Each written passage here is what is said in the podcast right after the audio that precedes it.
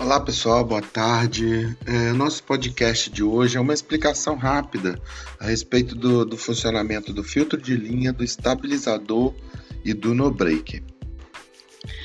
O filtro de linha ele tem uma função de eliminar né, ou minimizar os ruídos que ocorrem na rede elétrica.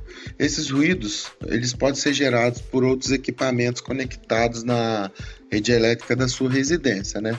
como liquidificador, né, chuveiro elétrico, televisão, esses aparelhos que interferem diretamente no funcionamento da rede é, e no funcionamento de outros aparelhos.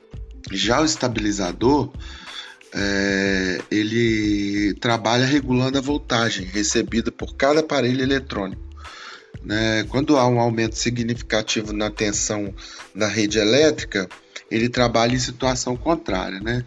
No momento em que há uma queda de energia, o estabilizador automaticamente aumenta a tensão para evitar que os aparelhos desliguem de forma abrupta.